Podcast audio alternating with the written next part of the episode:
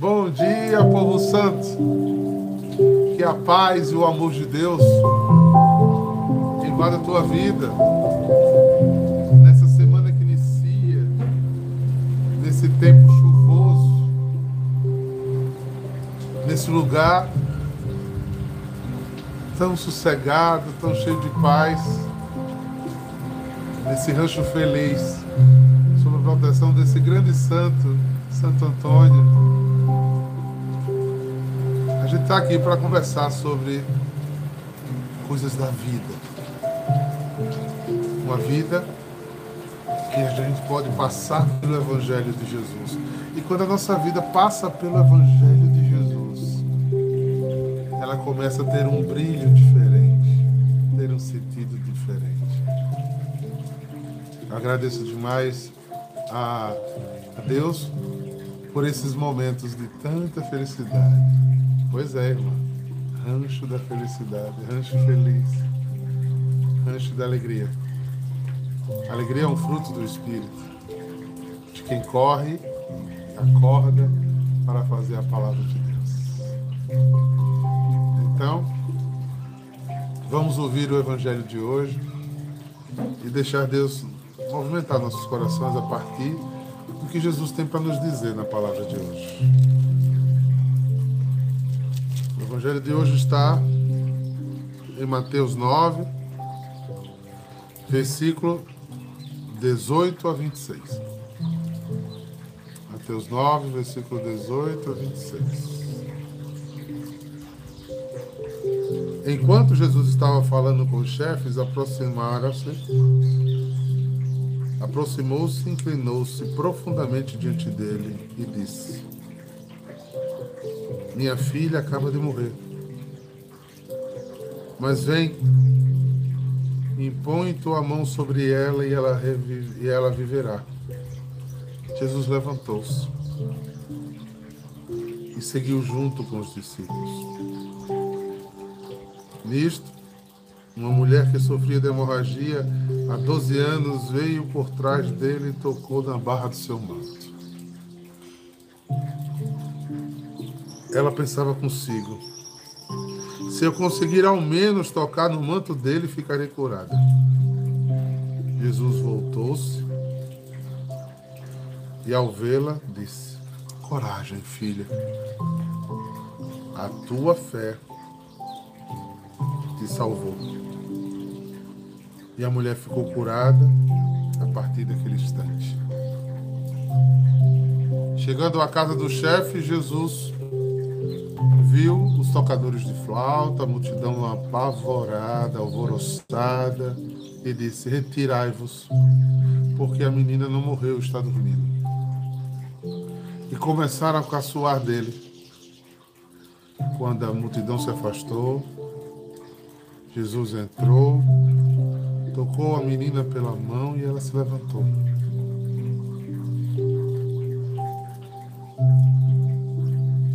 Essa notícia espalhou-se por toda a região.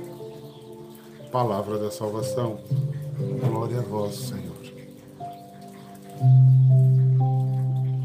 Não sei como vocês fazem lexo.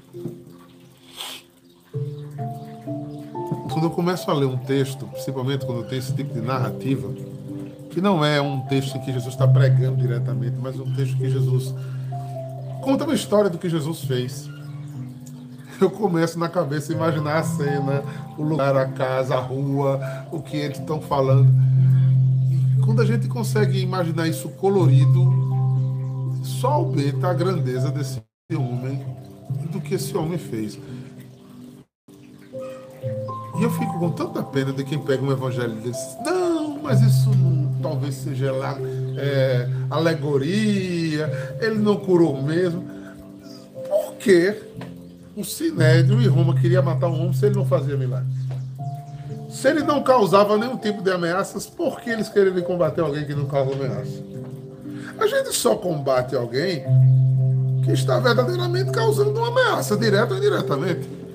Na hora que eles cobravam horrores para uma purificação em dinheiro, não faziam a purificação, explorava o povo com dízimos e ofertas caríssimas e não dava nada. De repente, um homem começa a curar no meio da rua, devolver dignidade, devolver vida a pessoas. Durante 12 anos, essa hemorrágica ficou correndo atrás de todo mundo para ver se conseguia uma solução. E simplesmente ela faz um ato de toque, uma expressão de fé. A vida dela se transforma. Então, eu começo a ver o enredo e a história por trás disso.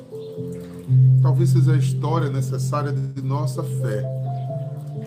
Veja que para o judeu era muito complicado. Ele estava olhando um cara que eles sabiam que era de Nazaré, que era filho de Maria e de José, um cara que durante 30 anos trabalhou normal como outro ser qualquer. Mas de repente esse cara começa uma missão e nesta missão estava incluída uma vida totalmente diferente. Se a gente comparar esse texto de Mateus com o de Lucas e o de Marcos, é muito forte quando ele diz assim: no meio do ruge-ruge, é, os colegas que estão aqui hoje comigo, as pessoas que estão aqui me assistindo, estiveram comigo na Via Dolorosa.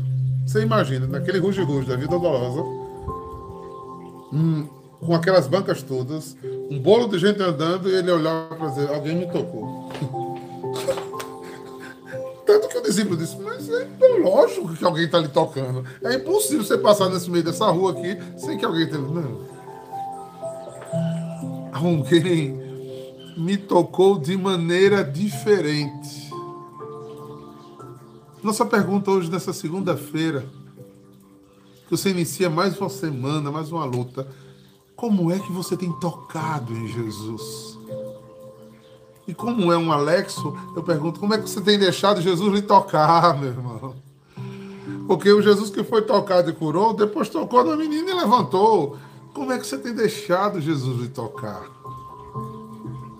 Porque naquela multidão muitos tocavam e ele era só mais um na multidão.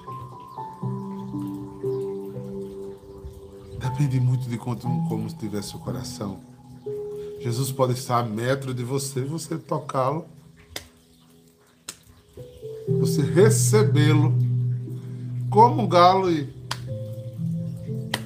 você ir numa igreja e diante do Santíssimo e se você pegar quando Jesus estava falando, um chefe inclinou-se diante dele. No outro a gente sabe que era Jairo chefe da sinagoga, uma autoridade, vai diante de um pobre de Nazaré e faz inclinação, venha de respeito, coisa difícil para um judeu fazer. E ele não disse. Olha, eu não sei, minha filha está doente, não sei se você pode fazer alguma coisa, não sei se você pode rezar por mim. Ele disse, foi direto, minha filha acabou de morrer mas vem. Impõe a mão sobre ela e ela viverá. Em Jairo tudo estava acontecido. Ele estava num presente com o olhar da fé do futuro. Ele não disse: o senhor, o senhor cura? A gente às vezes não quer conhecer as coisas e pessoas. O senhor cura? O senhor pode fazer alguma coisa? O senhor salva? Porque no mundo onde eu vivo e você vive e eles viviam, morreu, acabou-se. Né? A gente luta até a morte. Na morte a gente se entrega. Mas Jairo não se entregou diante da morte. Não se entregou diante da maior derrota da vida. E ele chegou para Jesus com a certeza no coração que Jesus é a única solução da vida dele. Minha filha acabou de morrer. O senhor pode vir colocar a mão nela? Porque eu sei que se você colocar a mão, ela vai ressuscitar. E foram três dessas ressuscitações, dessas ressuscitações espetaculares. Foi essa de, de Jairo, foi Talita Cumene, foi a viúva de Naim, o filho da viúva de Naim, e por último Lázaro. Então durante três anos, tem quatro relatos de ressurreição dos mortos. E num das três, ele fala: Porque a tua fé te salvou. E numa, ele falou para Maria, para Marta e Marta, e disse: Aquele que crer em mim, mesmo que esteja morto, viverá. A doença venceu Lázaro, mas o sal, a fé que Lázaro deitou na cova, o ressuscitou. Meu irmão, minha irmã, esse é o lugar que tem que estar o seu coração espiritual. Mas, Diácono, como é que eu faço para mudar de mentalidade? Como é que eu faço para aprender o que eu, desaprender o que eu já aprendi? Como é que eu faço para crer no que eu não cria mais? Ou porque eu nunca criei? Ah, irmão, essa obra não é sua. Você só tem que fazer como este chefe e como esta mulher. A mulher olhou e disse: Se eu pelo menos tocar na obra dele, eu ficarei curado. Se pelo menos eu for fiel às promessas de Deus, eu serei transformado. Se pelo menos eu estiver firme, eu verei a Deus. Se eu pelo menos souber entregar minha vontade de Deus como ela se coloca, eu serei outra pessoa haverá em mim um processo de transformação espiritual feita pelas experiências da fé no espírito e não na razão. A razão é uma lógica que nos ajuda a entender algumas coisas, mas milagre não se entende, cura não se entende, experiência espiritual não se entende, se sente, se vê e se expressa com atitude. Eu sempre gosto de renovar o conhecimento sobre fé para mostrar a impossibilidade de a gente detê-lo. Fé é crer naquilo que não se vê, diz a Bíblia. Mas a fé humana é o entender lógico e racional daquilo que eu absorvo como verdade. E o meu encontro espiritual é o encontro entre essas duas realidades. É quando eu me disponho a acreditar, inclusive, naquilo que não é plausível. E para que você viva verdadeiras experiências de fé, meu irmão, minha irmã, você tem, tem que acreditar em que não é plausível. Mas como é que eu tenho que acreditar, diácono? Eu tenho que acreditar, sim. Mas como é que eu faço isso? Busco o Espírito Santo. Só ele lhe convence. Só ele convence que um pedaço de pão é Deus. Só ele que lhe convence que uma taça com vinho consagrado é sangue de Jesus. Só ele lhe convence sobre realidades do céu. Só ele lhe convence sobre a intervenção dos anjos e dos santos. Só ele lhe convence das verdades de fé. Creio em Deus Pai, creio em Jesus Cristo, creio no Espírito Santo, creio no magistério da Igreja Católica, creio na comunhão dos santos, na remissão dos pecados e na vida eterna. Uma vida baseada no crer, transformada pelo ser que diz: Senhor, cura onde dói. Seja cura física, seja cura espiritual, seja cura de mentalidades, seja conversões de vida, tudo é salvação. Lembra que eu sempre explico? A palavra em hebraico, salvação e cura, é a mesma. Precisamos viver essas experiências profundas de transformações interiores,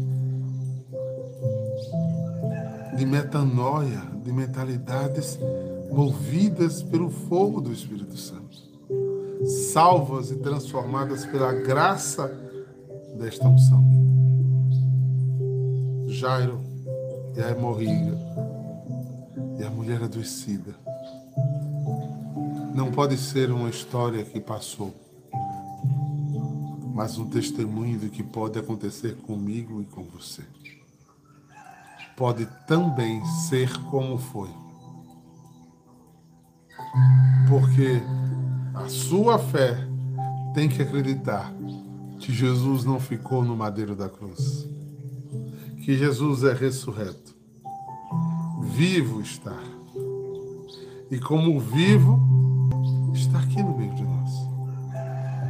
E se ele é o mesmo, está vivo, ele vai continuar fazendo as mesmas coisas que ele fez quando morava aqui na terra. Você crer nisso? Ou o Deus que você crê é histórico, que tem uma filosofia de vida interessante, que tem palavras sábias e que pode ser um complemento para a sua vida, é, seus pensamentos e seu jeito de viver? Respeito a sua mal utilização de um dos tesouros celestes tão grande. Mas lhe digo, meu irmão, minha irmã, a verdade é bem maior. E garanto a vocês, o Deus que creio, que acho minha vida, vivo está, e é o mesmo que ressuscitou essa menina, é o mesmo que curou a doença dessa mulher, é o mesmo que pode, que quer, que deseja tocar em tua vida, que quer ir a outros lugares. A permissão de viver isso te lo colocará em um outro lugar espiritual. Em um outro lugar espiritual. Você precisa, como uma criança, viver coisas do Espírito e coisas que se transformam. Aqui, ó, tá a grutinha de Nossa Senhora. Lembra que eu disse sábado? Por isso ela é cheia de graça. Por isso ela deixou na mão de Jesus aquela festa de casamento.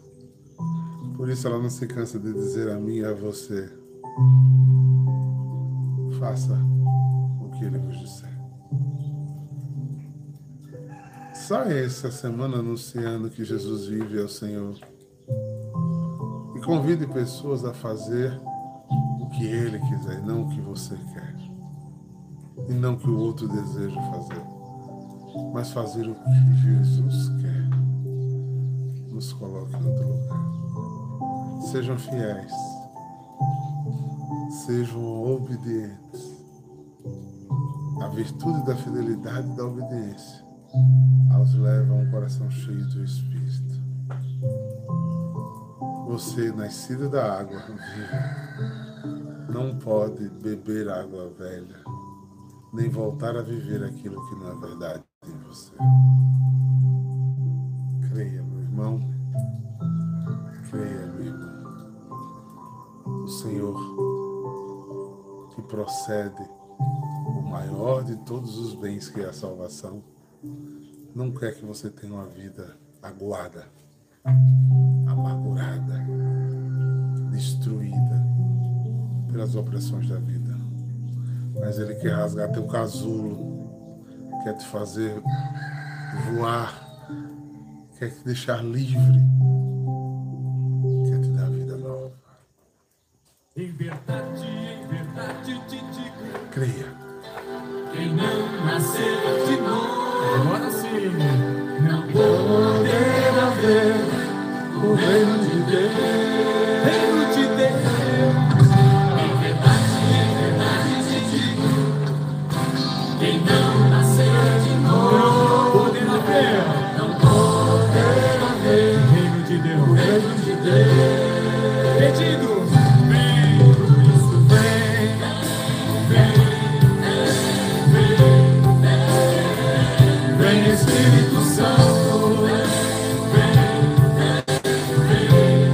oferecer o que precisamos, Espírito Santo.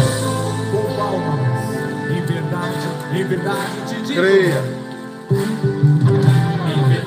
Deus está pedindo a nós hoje uma fé sobrenatural.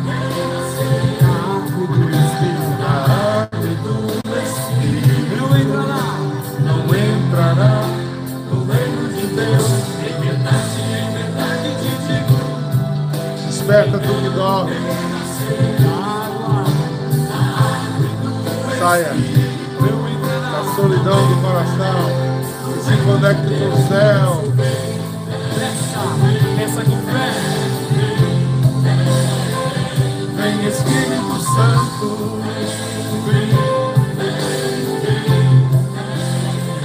Vem Espírito Santo. Mas eu não posso controlar o Espírito. O vento sopra. O vento É, Luciana Coutinho. Lugar de paz. Mas não sabe de onde vem. Mas não sabe de onde vem nem pra onde vai. Assim acontece com aquele que nasceu. Assim acontece com aquele E que aconteça conosco hoje. Assim você. Aquele que nasceu no Espírito. Você é convidado a nascer de novo no Espírito. Ah, mas eu já sou. Renove hoje. Você pensa que já foi ao fundo? Vá mais. Vá muito mais.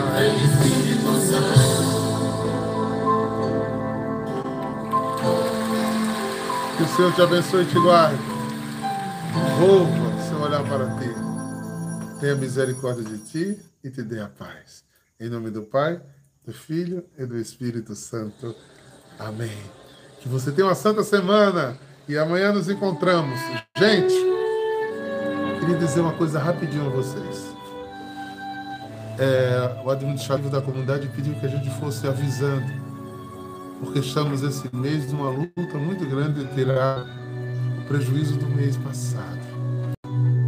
Então já estamos em 11%. Se a gente começar agora, talvez a gente consiga dar o grito tão esperado dos 100%. Vamos juntos? O Senhor vai à nossa frente. Shalom! Deus te abençoe!